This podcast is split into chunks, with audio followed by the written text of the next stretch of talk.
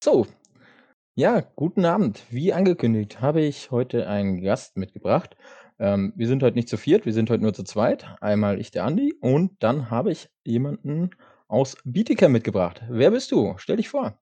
Hallo, mein Name ist Domme aus Bietigheim und ja, schaue mir den Spaß jetzt schon seit bald 30 Jahren an und jetzt sprechen wir doch mal über die abgelaufene Saison. Ja, wie versprochen, ein ja, etwas enttäuschenderes Team, was ich gestern schon im Podcast angekündigt hatte. Ähm, ja, erzähl mal, was waren die Erwartungen vor der Saison von euch? Die Erwartungen vor der Saison gingen, gingen ziemlich weit auseinander. Also wir hatten auf einer Seite natürlich unsere Verantwortlichen, die teilweise vom besten oder zumindest in der Breite den besten Kader in der Geschichte des Biedigheimer Eishockeys präsentieren wollten. Und natürlich auch etlichen, die das geglaubt haben. Und allerdings gab es von Anfang an durchaus etliche Leute, die durchaus Zweifel hatten, ob dieser Kader wirklich das halten kann, was, sie, was versprochen wurde. Wobei man ja sagen muss, bei euch, ihr hattet schon relativ viel DEL-Niveau eigentlich dabei, ne? Also auch Ex-DEL-Niveau. Wir hatten wirklich etliche Spieler, die sicherlich in jedem anderen Verein auch in den vorderen zwei Reihen auftauchen würden. Ähm, was uns aber halt von Anfang an fehlte, war schlicht und greifend erstmal ein vierter Ausländer. Wir sind ja mit drei Ausländern in die Saison gegangen.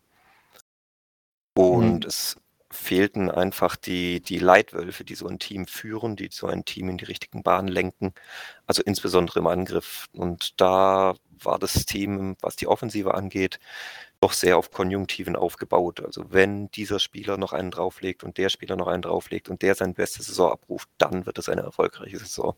Also viele Wölfe, aber kein Führer quasi. Korrekt. Also viele Steelers, aber kein. Äh ja, die, die Wölfe waren ja durchaus erfolgreicher als wir. ja, stimmt. Das stimmt. Ja, also von wem ich persönlich tatsächlich äh, leider auch mehr erwartet habe, und das haben wir in Folge 1, glaube ich, schon mal angesprochen, war jemand, der aus der DL kam und äh, von dem man, denke ich, mehr erwartet hat, weil er in Frankfurt auch schon mal mehr Leistung gebracht hat, war Lukas Laub, oder? Wie hat man den in, in Bietigheim wahrgenommen? Lukas war immer einer, der vorausgerannt ist. Also der wäre durchaus einer so gewesen, der ein, ein Leitwolf hätte werden können. Aber er hat sich diese Saison öfters verletzt. Er war zwei, dreimal verletzt und hat dann immer schn sehr schnell 10, 15 Spiele verpasst. Ich glaube, in der Summe hat er dann 30 Spiele gemacht über die ganze Saison. Ja, 33 waren es dann tatsächlich. Und wenn man dann halt immer wieder verletzt ist, ein paar Wochen nicht mittrainieren kann und dann wieder ins Team reinkommt, dann hat man es natürlich auch schwer weil man dann natürlich jedes Mal andere Mitspieler hat, die Reihen wieder neu durcheinander gewürfelt werden. Ähm, zum Teil nach drei Wochen Verletzungspause hast man auf einmal auch einen anderen Trainer.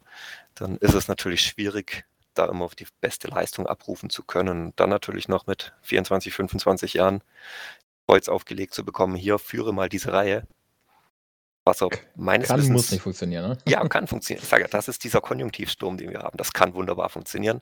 Er wächst über sich hinaus, führt diese Reihe oder für das Team so phasenweise wirklich von Erfolg zu Erfolg. Oder aber ist halt doch ein bisschen viel. Ja, natürlich. Dann hast du natürlich so Abgänge, muss man ganz klar sagen. Führungsspieler, glaube ich, bei euch war lange Zeit äh, für Weller, absolut, oder?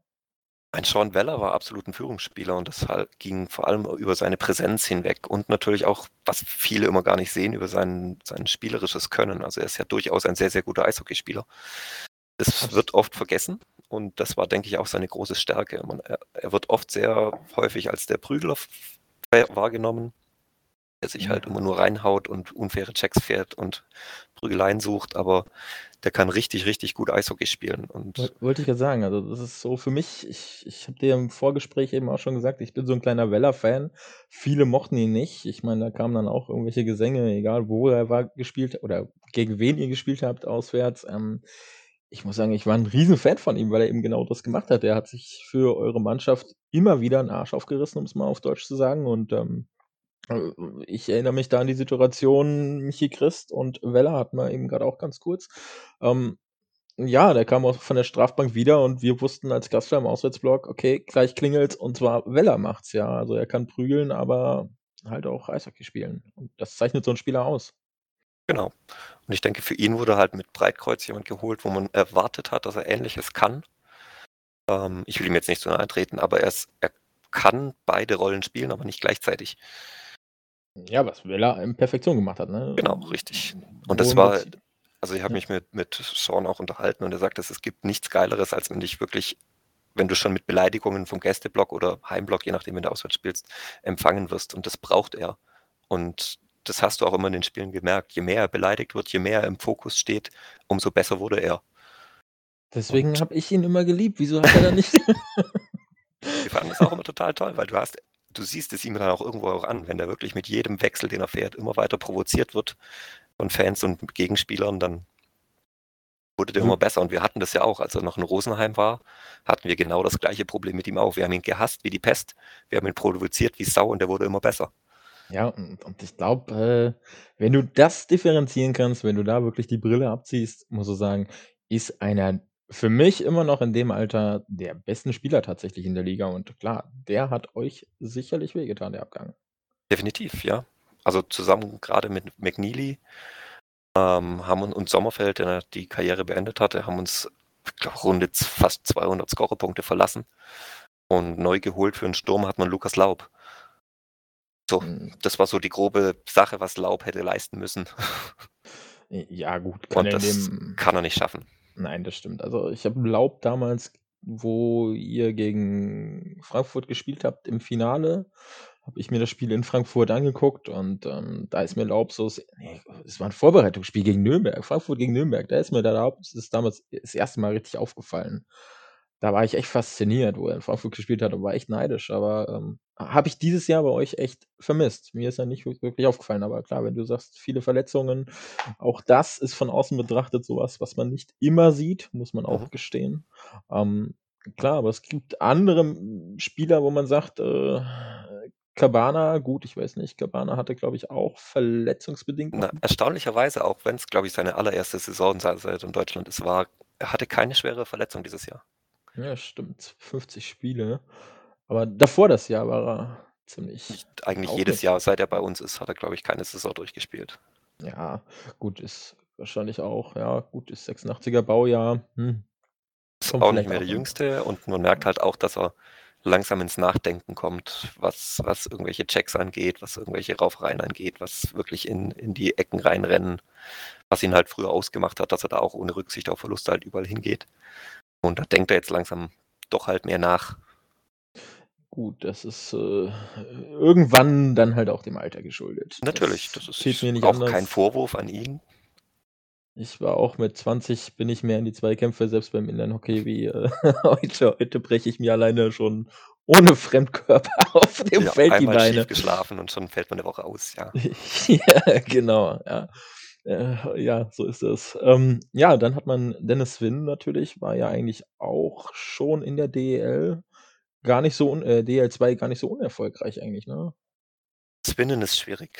Ähm ich weiß es nicht. Ob auf der einen Seite habe ich sehe ich ihn irgendwie als Opfer unserer relativ schwachen Trainer, die wir in den letzten 2 Jahren hatten, der immer relativ schnell in den in den hinteren Reihen aufgetaucht ist und er ist halt kein Entschuldigung, ich muss dich ganz kurz unterbrechen. Du kannst nichts gegen Hugo sagen. Hugo ist aus Kassel. Also, ich bitte Ich dich. will auch gar nichts gegen Hugo sagen. Er ist menschlich absolut sympathisch. Er hat auch alles gegeben hier für den Erfolg. Also, ich kann ihm da nicht irgendwelche Vorwürfe machen.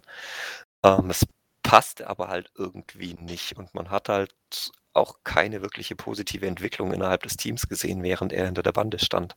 Man hörte aus Kreisen Bietigheims, dass er vielleicht auch trotz Headcoach nur Co-Coach war. Also, das hörte man so 'n bisschen. Auch das ist nicht ganz von der Hand zu weisen. Ich meine, wenn du gleichzeitig deinen Chef als deinen Untergebenen hast mit Marc Sargent, der dein Co-Trainer ist und gleichzeitig der sportliche Leiter, dann ist es natürlich keine ganz einfache Situation. Ja, Den dein wenn dein Chef dir den ganzen lieben langen Tag bei all deinen Arbeitstätigkeiten praktisch über die Schulter schaut, macht es deinen Job nicht einfacher, egal welchen Job du ausführst. Das ist natürlich absolut korrekt, ne? Also, ich meine, klar, wenn du deinem Chef irgendwo sagen willst, wo es langgeht und er bei dir doch schon wieder sagt: „Ja klar, das ist“ ich glaube, das kann sich keiner so wirklich im normalen Arbeitsleben natür halt vor allem, wir waren auch alle nicht dabei. Wir wissen nicht, wie's gelaufen ist. Man Absolut. hört so das eine und das andere und Wie immer und überall. Es gibt Genau. viel, was geredet wird und keiner weiß, was wirklich war, außer die Leute, die dabei waren. Deswegen, hm, ob das jetzt so fürs für 'n Podcast das Richtige ist, weiß man also, klar, wir können drüber philosophieren, aber Wir Ja, aber ich denke, nicht. wir sind nicht in der Position, jetzt einfach irgendwelche Gerüchte hier reinzuschmeißen, weil wir's irgendwo von jemandem gehört hat, der es gehört hat. Ich denke, das können wir drüber stehen, das brauchen wir hier Äh, nicht. das ist korrekt. Ja, dann haben wir immer noch 'n äh, grad in der Verteidigung, da haben wir noch gar nicht drüber geredet. Tim äh, Tim Schürrle aus Frankfurt damals auch, ähm, bei euch die ersten Spiele, wenn ich mich recht erinnere, äh, Topscorer gewesen bei euch am Anfang. Mhm. Ja, und dann auch verletzt. Also, der hat auch 2 schwerere Verletzungen gehabt. Nach der einen wiedergekommen und dann, glaube ich, auch nach 5, 6 Spielen oder so was die Schulter-Eckgelenkssprengung in in Frankfurt zugezogen, wo dann die Saison schon beendet war. Ja, ähnlich wie Laub. Also, das sind durchaus 2, ähm, Spieler, die vom Anfang der Saison als sehr, sehr wichtig und zentrale Punkte der des kompletten Kaders gesehen wurden. Und beide haben um die 30 Spiele nur gemacht, haben also fast die halbe Saison verpasst. Das spürt man natürlich schon auch, gerade Schüle. Ähm, ich habe mich da mit einem Bekannten aus Kaufbeuren unterhalten, der auch relativ nah am Team ist. Ähm, die meinten, sie haben unser Powerplay analysiert und kamen zur Erkenntnis, wenn wir den Schüler in den Griff kriegen, ist das Powerplay des Steelers kein Problem mehr. Daraufhin habe ich nur erwidert: „Schüle ist verletzt, und die spielen“, und er hat sich etwas gefreut vor dem Spiel. Ja, äh, Und so war's dann auch. Wir haben kein Powerplay-Tor geschossen. Spiel 4, 5 war ziemlich am Anfang der Saison, wo wir das 1. Spiel gegen euch hatten. In Bietigheim waren wir auch unten. Also, jedes Mal, wenn Schürrle im Prinzip aufm Eis war, war's echt, äh, für mich, na ja, hm, hm, äh, kann der mal aufhören, Eishockey zu spielen Ja, grade? er ist er ist ein richtig guter. Ja. Das hat man schon gemerkt, dass er dann gefehlt hat. Wobei man fast noch mehr gef merkt hat, die war die Verletzung von unserem Kapitän mit Nicky Gottsch. Das wäre jetzt das Nächste, wo ich drauf gekommen wäre. Gottsch auch nur 30 Spiele 36 Spiele gemacht bei euch. Die. Saison, ja, ist auch nicht viel. Es ist nicht viel und wenn man sich den Spielplan anguckt, weiß man auch ganz genau, wann er sich verletzt hat, nämlich genau im Spiel gegen Freiburg, das wir noch gewonnen haben. Da hat er sich in der Schlussminute verletzt und das nächste Spiel war dies unser glorreiches Gastspiel in Kassel. Hm, ich erinnere mich so ziemlich Entschuldigung, ich ich erinnere mich ziemlich gern da dran, Entschuldigung. Verstehe ich, verstehe ich, kann ich durchaus verstehen. Bietigheim Ähm war für uns immer der Gegner in Kassel, wo man sagte: „Hm, ja, schwierig.“ Klar, ich meine, du hast 'ne F Playoff-Serie 4:0 gegen Bietigheim gewonnen, wo du nicht mit gerechnet hattest damals und 'ne Meisterschaft geholt hast, aber dachtest du auch nicht, dass du Frankfurt mit 4:0 im Prinzip in den Playoffs schlägst. Aber trotzdem war Bietigheim für uns immer 'n Gegner, wo wir gesagt haben: „Ja, egal wie grad die Lage ist, Bietigheim ist definitiv äh, über die geht die Meisterschaft“, ne? Ja, das hat sich da in dem Moment geändert. Ja, Also, das war so ja. praktisch der Schlag in die Fresse, dieses Spiel, und ab da lief eigentlich gar nichts mehr in dieser Saison. Ja, und für Kassel lief es an diesem grad in dieser Woche lief es damals. Aber wir sind hier Kassel kommt später mal, aber das war das war echt eine schöne Woche für aus Kasseler Sicht. Das war wirklich hervorragend. Ja, äh, äh, von wem ich mir tatsächlich aus äh, damals auch beim 1. Spiel in Bietigheim, ähm, hm, wo wo ich mehr erwartet habe die Saison über, war euer Goalie, Williams. Es kommt jetzt eigentlich hauptsächlich von jemandem aus Kassel, weil das verstehe ich auch, weil gegen euch hat er nicht die Spiele machen können, die er sonst gezeigt hat. Aber er war mit der beste Spieler, den wir diese Saison überhaupt hatten. Also, ohne ihn wären wir definitiv in der Abstiegsrunde gelandet. Äh, Da ich sage lege ich ich mich ja, fest. e erstes erstes Spiel, ich war fasziniert von ihm. Also, was der gehalten hat beim 1. Spiel, unfassbar. Also, wirklich, ich dachte so: „Okay, wenn Bietigheim was kann, dann ist es 'n Torhüter zu haben.“ Und, äh, da habt ihr klar, Martinovic bei euch, ja, äh, ewig lang bei euch, lange dran festgehalten, wurde natürlich auch älter und älter. Mhm. Ähm, aber da habt ihr natürlich Ersatz gefunden. Grad am Anfang dachte ich: „Hammer, will ich haben.“ Ja, da warst du nicht der Einzige. Also, das war am Anfang durchaus ein ein absoluter Garant. Oder was heißt am Anfang? Ein durch die Bank. Das ist es ist jetzt nicht so, dass ich ihm irgendwelche Spiele irgendwie ankreide, wo er schlecht gespielt hat oder irgendwas, sondern also, ich kann mich an kein wirklich schlechtes Spiel von ihm erinnern. Klar, gegen Kassel, die die auch die Heimniederlage mit 7:1, wo es, glaube ich, nach 30 Sekunden er so dermaßen daneben greift, dass man da schon mal nach 1:0 hinten liegt. Ähm, das hilft natürlich auch nicht. Ähm, auf der anderen Seite hat er mit 3 Shutouts in Folge durchaus 'nen Rekord für die Ewigkeit aufgestellt in dieser Saison. Ja, durchaus. Also, da kommen manche in der Saison nicht drauf, ne? Korrekt. Und das musst du mal in 3 Spielen hintereinander erst mal hinbekommen. Das ist, äh, ja und trotzdem hat's nicht ganz gereicht nach oben. Ja, Korrekt. äh Ansonsten, was kann man sonst noch zu dem Kader von dieser Saison sagen? Hast du noch was, was dir so wirklich auf dem Herzen liegt, was dir aufgefallen ist, wo du sagst äh, Ähm mir fällt jetzt Mark Ledlin ein. Ja, der der war so 'ne typische pa die die Verpflichtung passte zu dieser Saison.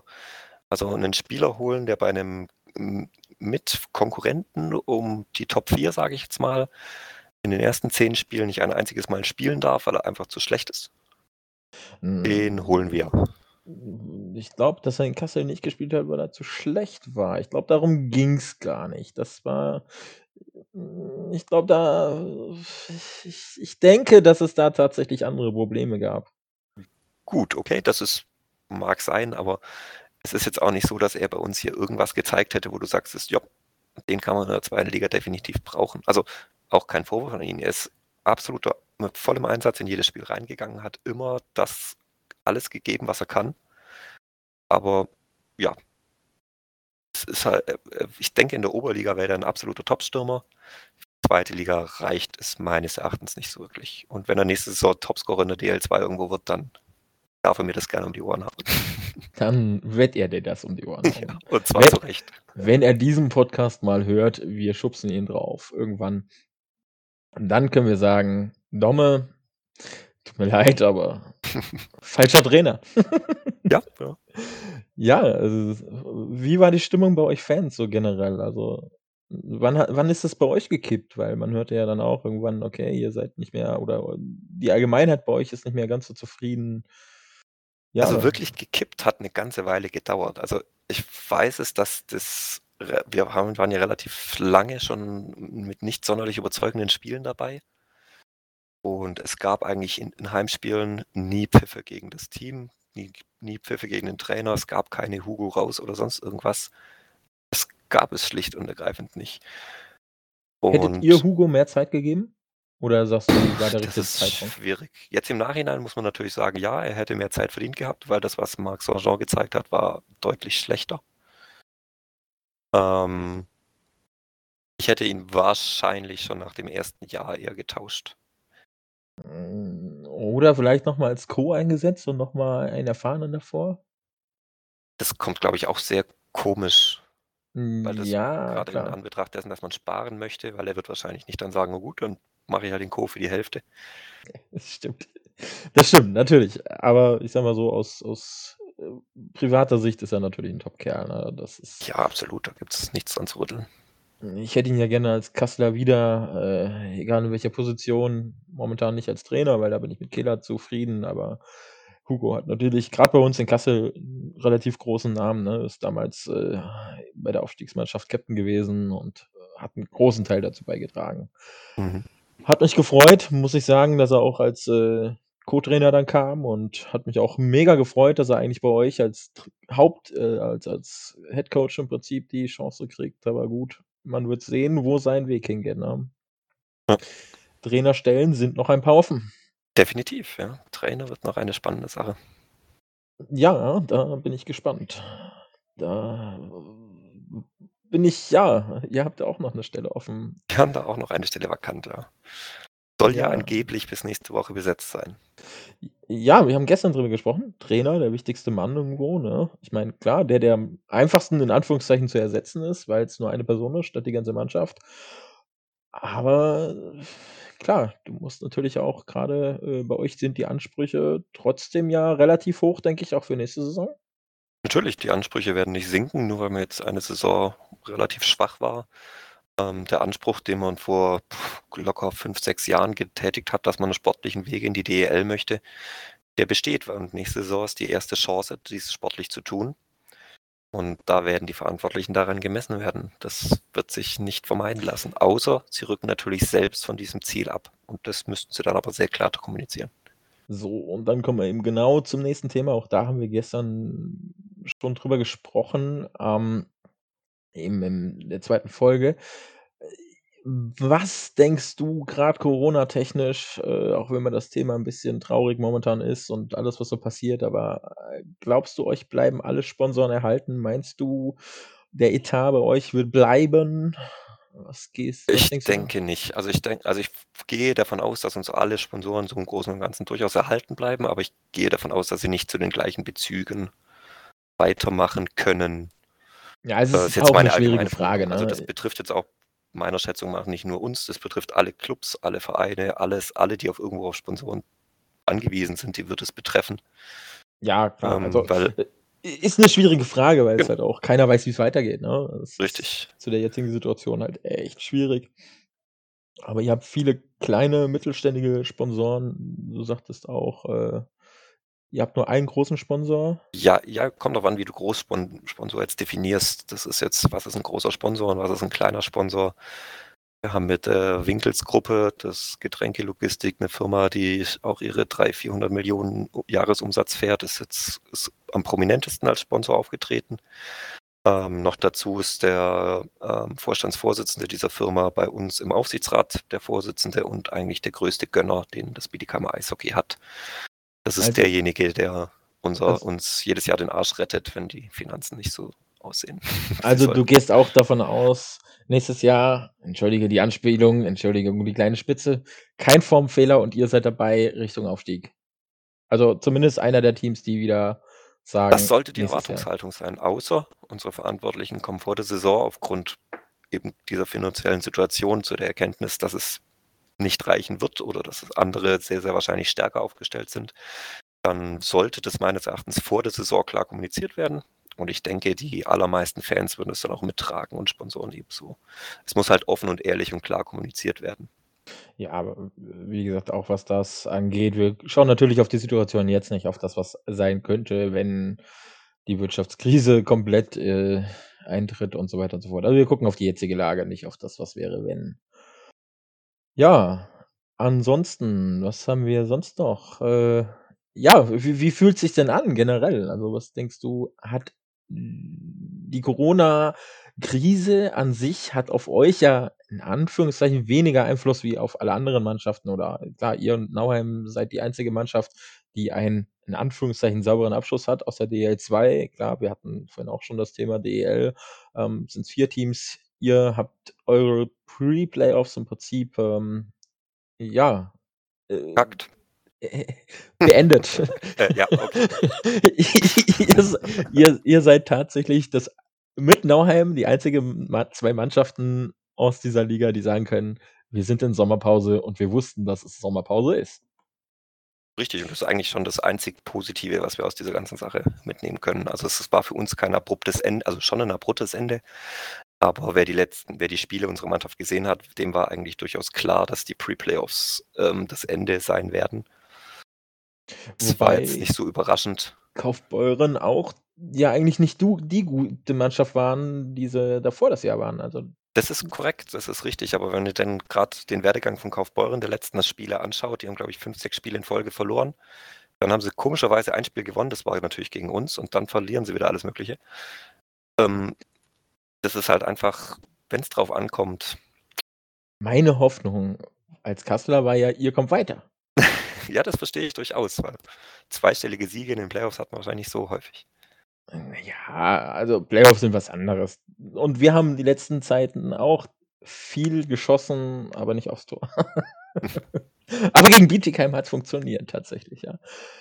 Ja, äh, wie wie war die Stimmung nach Saisonende bei euch? War das eher so, ich sage mal ich kenne es aus Kassel letzte Saison, dass es eher 'ne Freude war oder war das eher so, hm, ja, Also, 'ne wie Freude ist es eigentlich nie. Also, ich ich denke, jeder, der Eishockey-Fan ist, will nicht ausscheiden, auch wenn's irgendwo jetzt wie in unserem Fall auch berechtigt war und absolut gut war, dass wir relativ früh ausscheiden, dass es auch keine Entschuldigungen gibt für diese Saison. Das war auch die Sorge, die eigentlich fast die meisten Fans hatten, dass jetzt in den Playoffs auf einmal irgendwas funktioniert und man vielleicht sogar ins Halbfinale kommt. Und dann sich die Verantwortlichen wieder hinstellen können und sagen: „Ja, was wollt ihr eigentlich noch? Es hat doch geklappt. Halbfinale ist doch jetzt nicht so schlecht.“ Also Ja, das, äh auch das, äh, kennen wir aus Kassel tatsächlich, ja, vor vor von dem 2 her waren Jahren. wir jetzt nicht ganz unglücklich, dass man nach dieser doch sehr durchwachsenen Hauptrunde auch nach nur 2 Spielen in den Pre-Playoffs ausgeschieden ist. Ja, ich habe es gestern auch schon angedeutet, ist natürlich für jeden Club dieselbe Zeit, dieselben Voraussetzungen momentan, ne? Das ist halt, äh, Corona, hm. Wir hoffen einfach mal, dass es nächstes Jahr weitergeht. Äh, und wie es weitergeht, werden wir auch sehen. Ich habe heute 'n Interview vom Kuhn gelesen aus Kassel. Der sagte auch, ja, fängt halt jetzt schon mit'm Sommertraining an. Klar, die Jungs müssen was tun, die Jungs müssen fit bleiben, egal, es ist genauso 'n Job, wie du und ich im Prinzip machen, ne? Ja, müssen wir schauen, wo die Reise hingeht derzeit. Was denkst du, äh, über eine andere Mannschaft, mit der ich über die ich als Nächstes reden werde am Montag, das habe ich auch schon angekündigt. Eine Frage an dich, ganz speziell: Wie hast du Freiburg eingeschätzt vor der Saison? Das ist für mich wir wollten über Freiburg reden eigentlich, ne? Ich eigentlich wollten wir tauschen. Ja, eigentlich wollten wir tauschen. Ja. Äh, ja, natürlich, wie wie die allermeisten auch, hatte ich Freiburg sehr weit am unteren Ende der Tabelle eingeplant. Das hat dich übrigens dazu ausgezeichnet, in diesem Podcast mitzumachen. Ja, weil das alle gemacht haben in diesem Podcast. Das ist doch schön. Ja, wie nicht nur alle aus diesem Podcast, einfach alle ahnungslos. Alle ahnungslos. Freiburg für mich immer noch Überraschungsmannschaft. Ja, wa wa was sagst du zu Heilbronn? Dann kommen wir mal zu Zu eurem Heilbronn? Ja. Muss man zu Heilbronn noch viel sagen? Nein, okay, äh, alles alle ja, ich tatsächlich bin ja Kasseler. Ich rede ja auch mit Nauheim und und, äh, dieses Fra Frankfurt. Ich wohne sogar da, ja, muss man dazu sagen. Ähm, aber ich meine, klar, es gibt immer diesen diese sportliche Abneigung, irgendwo auch diese diese geografische, aber jetzt mal ohne die Bietigheimer Brille, was denkst du dieses Jahr über Heilbronn? Hast du's aus Heilbronn so erwartet? Nein, absolut nicht. Ähm, auf der einen Seite natürlich nicht, auf der anderen Seite war durchaus mit ihnen wieder mehr zu rechnen, ähm, da die Zusammenarbeit mit Mannheim ja deutlich besser funktionierte gegen Ende der letz vorletzten Saison. Und wenn man natürlich so 'nen Partner hat, der einem doch immer mal wieder Spieler zuschustern kann, die die richtig, richtig gut sind und noch sehr, sehr jung und noch entwicklungsfähig, dann hilft das natürlich ungemein, um grade in der Breite entsprechend auf Ausfälle reagieren zu können. Das ist jetzt das, was grad Frankfurt zum Beispiel dieses Jahr nicht so hatte, trotz großer Ausfälle. Die haben dann immer gleich nachverpflichtet. Oder auch Bad Nauheim. Aber man Ähm, muss sagen, hat Heilbronn hatte halt auch den Kasseler Bonus, ne, mit Pankowski im Tor und, äh, als gebürtiger Kasseler und Valenti. Nein. Äh, mit Kassel-Bonus kenne ich mich jetzt nicht so aus. Ähm, natürlich haben sie auch von von Dylan Ruck gelebt sozusagen. Das hätte ich auch nie erwartet, dass er diese Entwicklung oder was heißt Entwicklung, dass er so 'ne Saison hinknallt. Also, dass er 'n guter ist, klar, keine Frage. Ich meine, er hatte auch schon seine 30, 40 Punkte in der DEL gescored. Aber er hat auch schon richt die letzten 2 Jahre in der DEL waren jetzt auch durchaus überschaubar, sonst geht er ja mit deutschem Pass nicht in die 2. Liga. Ja. Aber dann knappe 90 Punkte. Hut ab, absoluter Respekt. Ja, was sagst du zu den Auszeichnungen? Das ist auch so 'n Thema, wo viele Fans ja drüber reden. Äh, Dylan Ruck hat 2 Auszeichnungen gekriegt, bester Stürmer, bester Spieler. Also, dieses Jahr gehe ich mit den Auszeichnungen absolut konform. Da gab's schon Jahre, wo ich das nicht hatte, aber dieses Jahr gab's da eigentlich an an Ruck gab's keinen Weg vorbei. Ähm, das ist ja häuft häufig so, dass der beste Stürmer automatisch immer der Topscorer ist. Das und wenn er dann so performt, wie er dieses Jahr gespielt hat, dann dann führt da einfach kein Weg an ihm vorbei. Ja, es es gibt noch eine Sache, eine Auszeichnung, über die wir über die ich eigentlich nie sprechen wollte in diesem Podcast. Meine Meinung dazu werde ich, glaube ich, auch für mich ne, ich glaube, irgendwann werde ich sie sagen müssen. Ich kann da nicht still sein. Ich hoffe auch, diese Auszeichnung wird in diesem Rahmen so nie wieder geben. Was sagst du zu der Auszeichnung, die noch vor Ende der Saison ausgezeichnet wurde? Auch da hat ein, äh, Heilbronner gewonnen. Ja, ähm, ich habe mir noch kurz überlegt, weil ich kenne mich da 'n bisschen aus mit Webseiten-Testing und Webseitenmanipulation, ob ich nicht jemand anderes hochschieben soll. Aber ich habe es dann gelassen. Also, ich halte die Abstimmung für 'n Witz. Ich bin mir hundertprozentig sicher, dass sich da 1, 2, 3 Leute 'nen Scherz erlaubt haben und diese Abstimmung manipuliert haben. Was Mhm. sie natürlich machen dürfen. Der Vorwurf geht da eigentlich nur an die technisches Backend der Eishockey News, dass so was eigentlich zu verhindern sein sollte. Ja, da muss man sagen, ich glaube, äh, da waren mehr Leute geschockt und konnten's nicht fassen. Wir haben's auch 'n bisschen, äh, bei uns im Chat es war eigentlich jeder sprachlos, weil Ja, es ist kann es es stimmt halt schlicht und ergreifend nicht. Also, es gibt durchaus Spieler, die die ligaweit ihren ihren Respekt haben und die durchaus auch beliebt sind in gewisser Form oder die durch irgendwas gezeigt haben, durch irgendwelche Fair-Play-Gesten oder sonst irgendwas, aber er gehört halt dazu gar nichts dazu. Da ich hat ja ich nicht eine einzige vorhin positive Schlagzeile in der ganzen Saison gehabt, außer Ich jetzt, dass er Fanspieler wurde. Ja, ich ich wollte es vorhin noch bei Sean Weller sagen. Es ist halt einfach 'n Der Knaub, der halt Eishockey spielen kann, wäre. oder? Ja. Also, Weller ist halt 'n Knaub, der Eishockey spielen kann. So ungefähr, ja. Aber auch bei Weller hätte ich gesagt: „Nein, da stimmt irgendwas nicht mit der Abstimmung.“ Wobei, ehrlich, also, wenn ich das außerhalb von Kassel betrachte, auf die Liga bezogen, bin ich tatsächlich ich ich mag es, wenn die Leute hart, aber fair spielen und sich halt auch mal ich sage ja, ich bin 'n kleiner Weller-Fan. Wen ich nicht so mochte, war zum Beispiel 'n CJ Stretch, der in Der ist ja auch Rosenheim nur Frankfurt umgefallen, das war durchaus 'n Problem. Genau, aber provoziert hat wie 'n Großer. Das sind so Spieler, die ich überhaupt nicht leiden kann, wo ich aber sage, 'n Weller, der hat sich dann auch hingestellt und gesagt: „Hey, pass auf, dann klär's mit mir selbst“, ja? Knaub ist halt, ja, hm, ja, Ja. ist halt gut, äh, wie gesagt, wir wir müssen ja da auch 'n bisschen neutral sein, auch wenn wir Fans sind natürlich und, äh, den Podcast freiwillig machen, aber trotzdem haben wir die Devise, wir wollen sportlich und fair bleiben. Ja, Glückwunsch an, äh, die Goldene Ananas, was den was diese Auszeichnung angeht, an, äh, Heilbronn. Nicht 'ne golden Ähm also, das sollte er doch also, ich halte ihn für so intelligent, dass er selber weiß, dass diese Auszeichnung eigentlich nichts wert ist. Ja, ich hoffe es. Und wenn nicht, dann ist auch wieder das ein oder andere Vorurteil bestätigt. Ja, an ansonsten muss man sagen, wenn er menschlich am abseits des Eises ich kann nur das auf dem Eis bewerten, weil ich mit ihm noch nie 'n Wort gewechselt habe. Es gibt Spieler, mit denen habe ich schon 'n paar Wörter gewechselt und sage, das sind nette Typen, vielleicht nicht aufm Eis. Man hört's auch über Weller. Es gab da 'n Video, ähm, wo er über seine Familie über seinen besten Freund geredet hat. Mhm. Ähm, das ist schon da sieht man, Weller ist abseits des Eises halt echt Mensch, ja, also, nicht das, was er nicht das, was er spielt. Natürlich ist er 'n Mensch, aber nicht das, was er aufm Eis präsentiert. Ja, und und beim Knaub ist halt so, na ja, er bringt halt aufs Eis und mit dem habe ich noch kein Wort gewechselt, kann 'n super Mensch sein, aber gilt noch das, ja.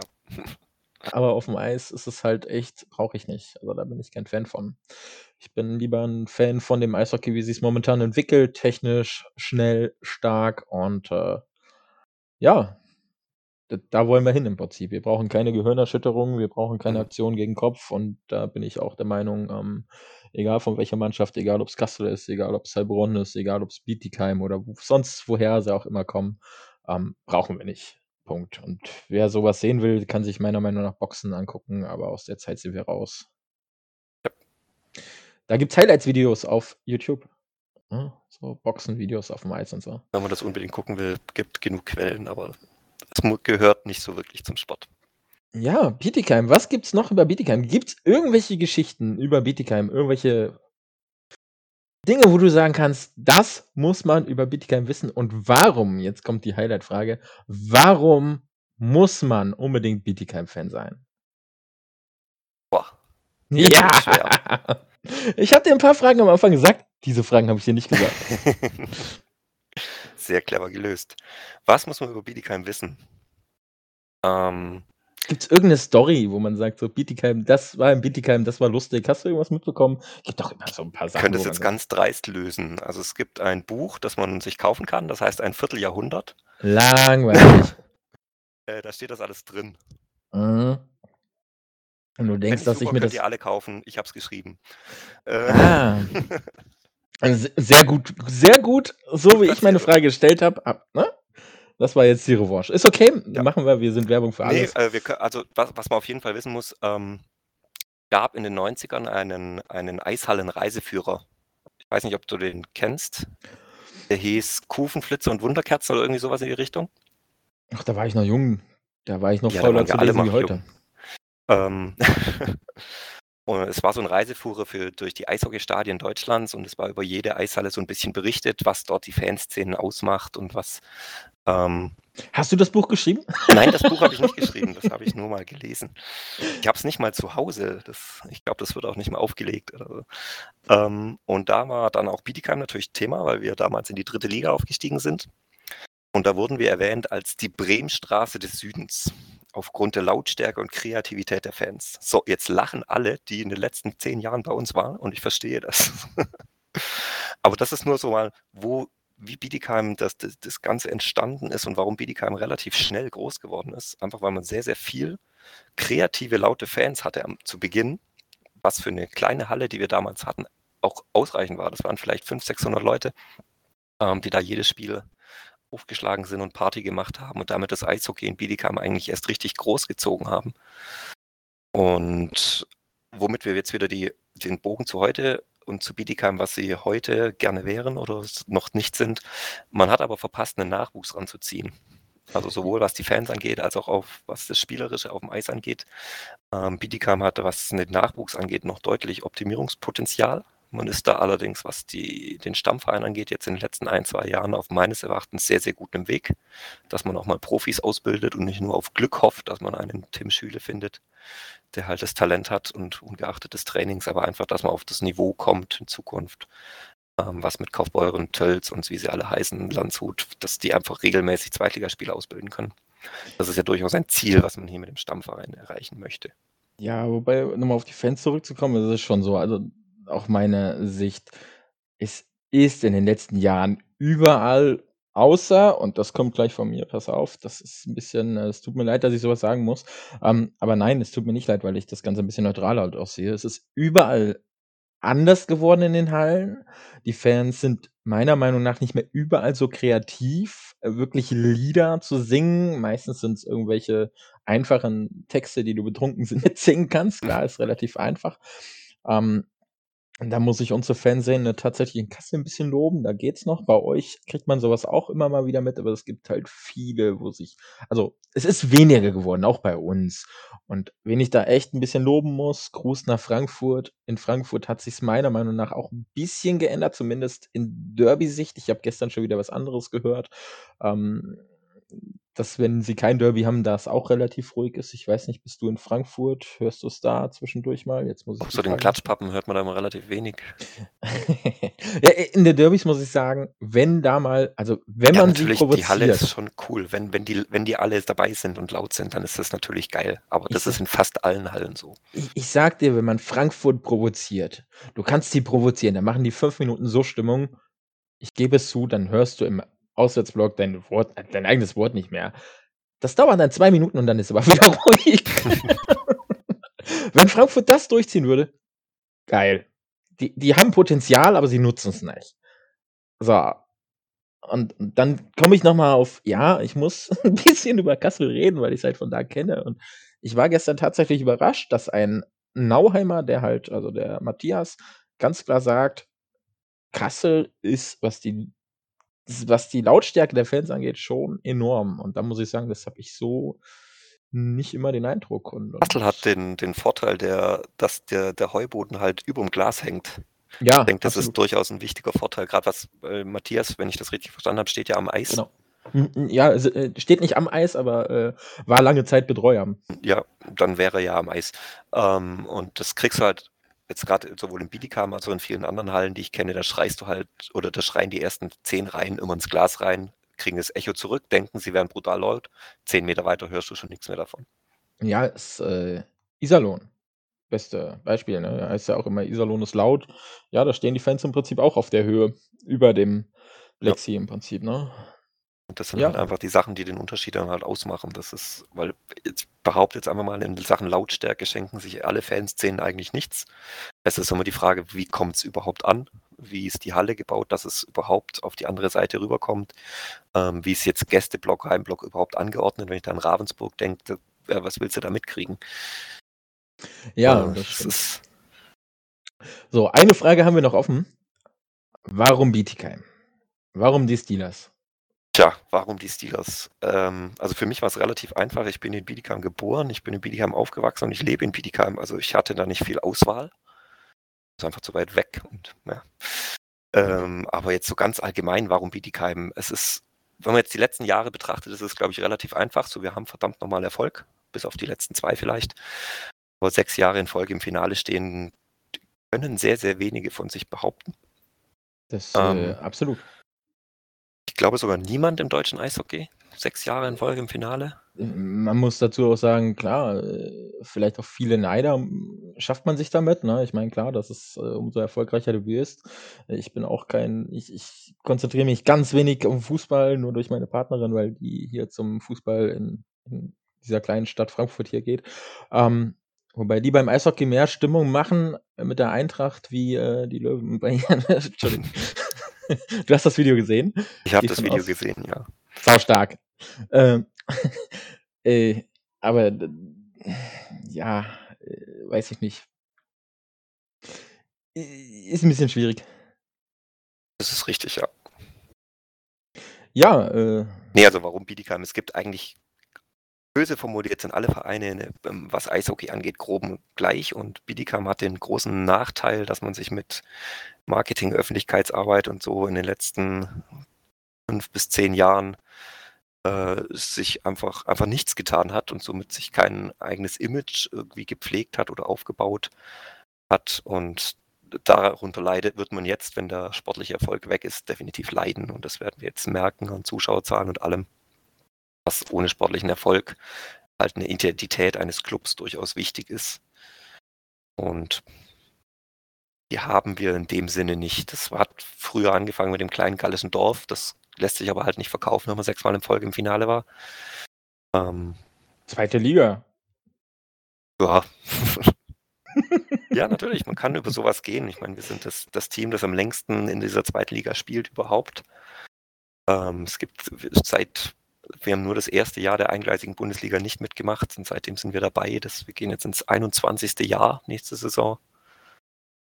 Ja. ist fantastisch, klar, aber man muss halt daraus irgendwie ein, ein Image bauen, eine Story bauen und dann kann man da wieder mit hausieren gehen, aber sich nur hinzustellen und sagen, oh, guck mal hier, wir sind am Eishockey hier, wir schließen mal die Tür auf, wird das halt nichts.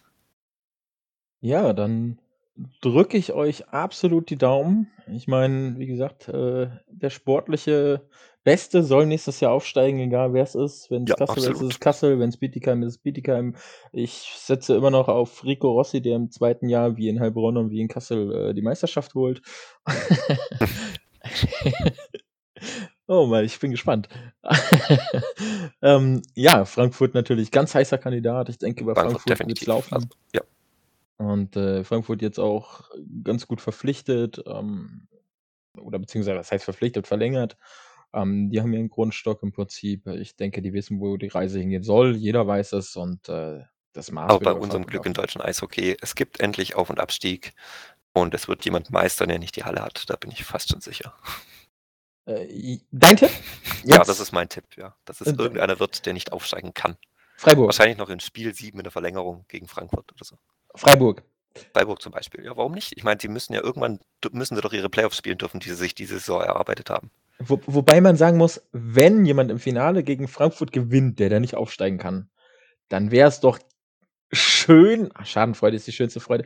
Frankfurt, ich muss mich entschuldigen. Es tut mir wirklich leid. Das ist so ein bisschen angeboren.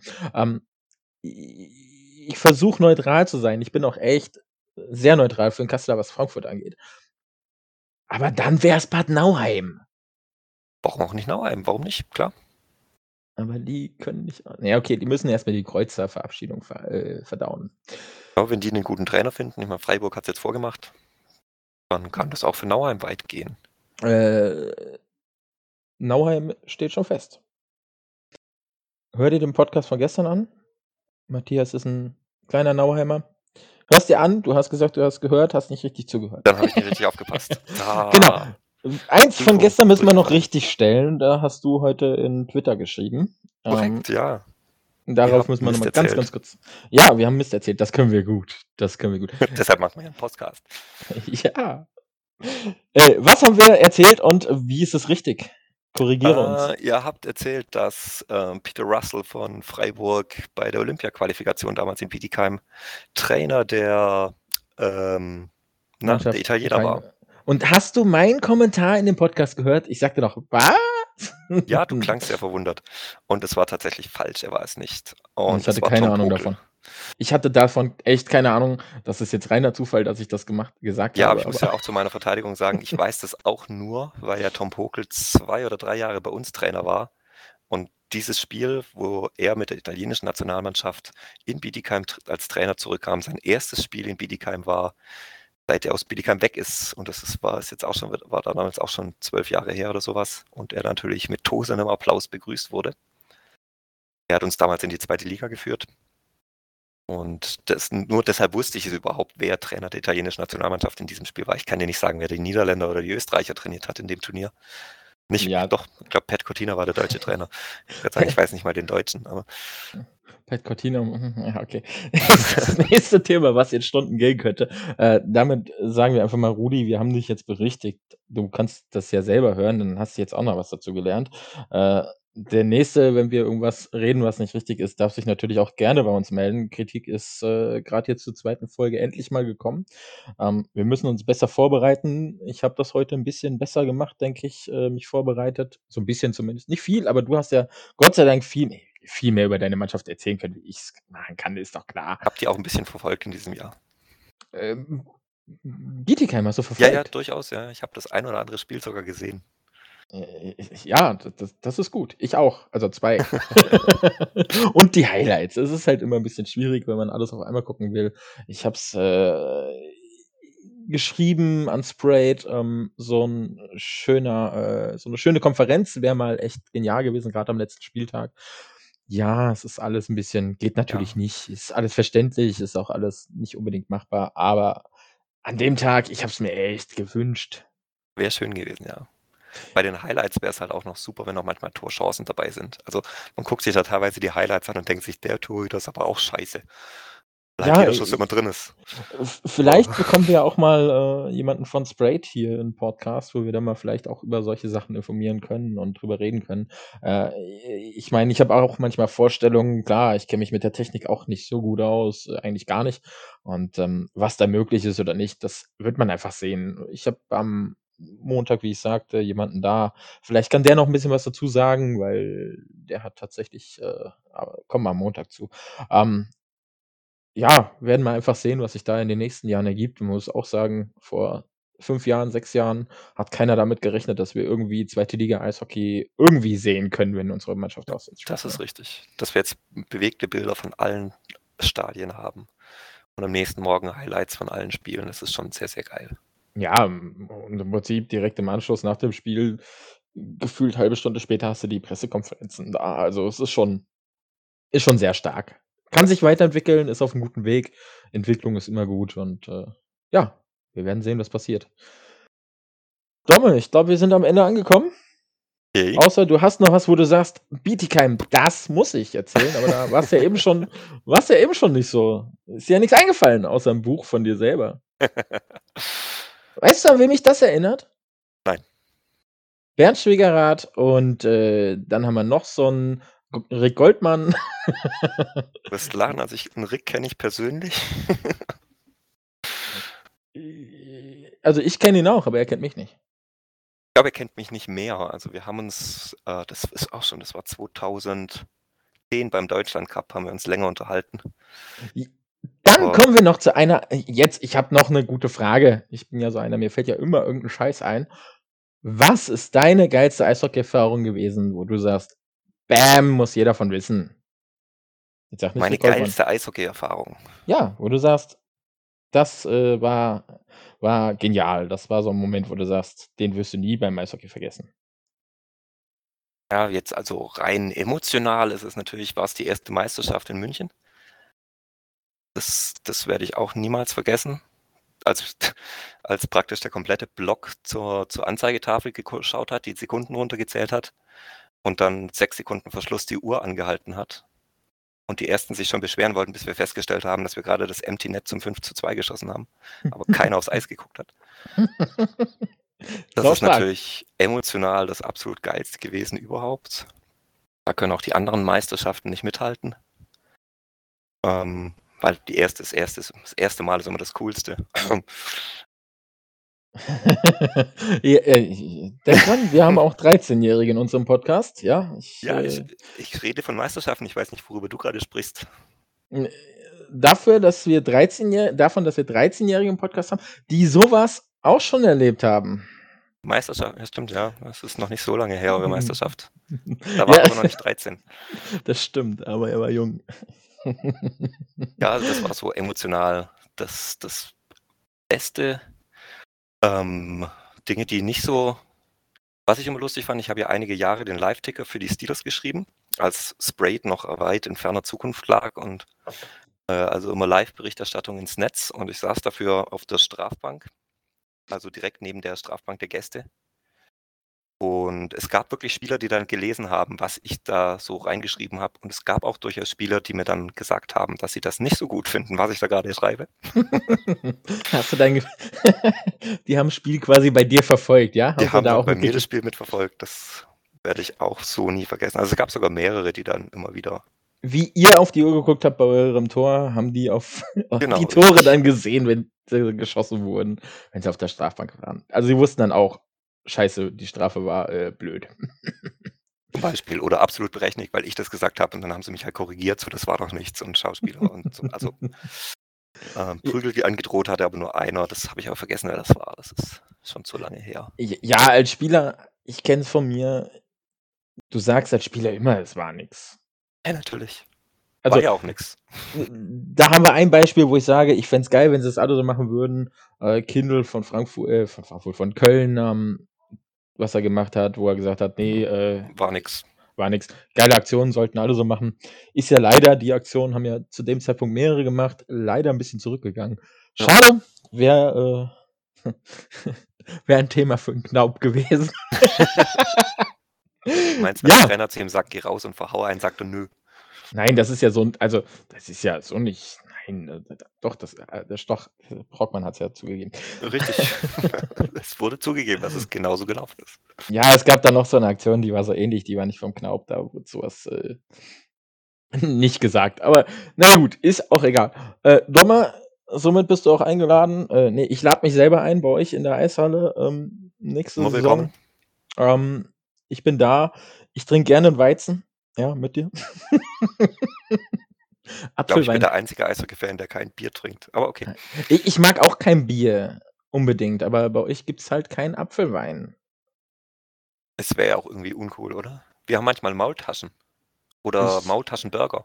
Ja, ich finde auch, jeder sollte das aus seinem Gebiet haben, äh, aus seiner Region, was was es gibt und, ähm, finde ich auch immer ganz gut. Ja, ich finde es super. Also, es gibt kulinarisch es war ja Krimitschau, ich weiß nicht, ob's immer so so ist. Kaufbeuren ja leider nicht mehr. Äh, aber Krimitschau war ist kulinarisch ja immer noch eine fantastische Auswärtsfahrt, wo man eigentlich nur zum Essen hinfährt. Hm, ja, tatsächlich, ähm, gibt es von uns demnächst das ist der Plan vom Rudi, ähm, haben wir auch schon drüber gesprochen, einen Reiseführer äh, Eishockey-Reiseführer, so wie du es auch schon gesprochen hast, 90er Jahre, nur wir machen das in Podcastform. Ähm, Road kommt ja nicht von irgendwoher. Rudi ist ja ständig unterwegs. Ich versuche da mitzuhalten, nur meine Arbeit lässt das nicht ganz zu. Ähm, Rudi ist an jedem Wochenende überall, ähm, wo es irgendwie Eishockey gibt. Der ist, glaube ich, momentan, ja, mit am meisten betroffen von den Leuten, die ich kenne. Hm, deswegen machen wir jetzt hier Podcast. So, also, wie gesagt, ich lade dich ein zu 'ner Fanta, zu 'ner Cola, was auch immer du magst beim nächsten Spiel bei euch. Sehr gerne, sehr gerne. In diesem Sinne, ich wünsche dir was. Äh, war sicherlich nicht das letzte Mal. Wir werden uns wieder hören. Du wirst bestimmt noch mal hier Gast, wenn ich dich drum bitte. War auf jeden Fall sehr, sehr nett mit dir. Danke, das Kompliment gebe ich gerne zurück. Vielen Dank. Kann ich nicht verstehen. So, ade, bye bye. Auf Wiedersehen.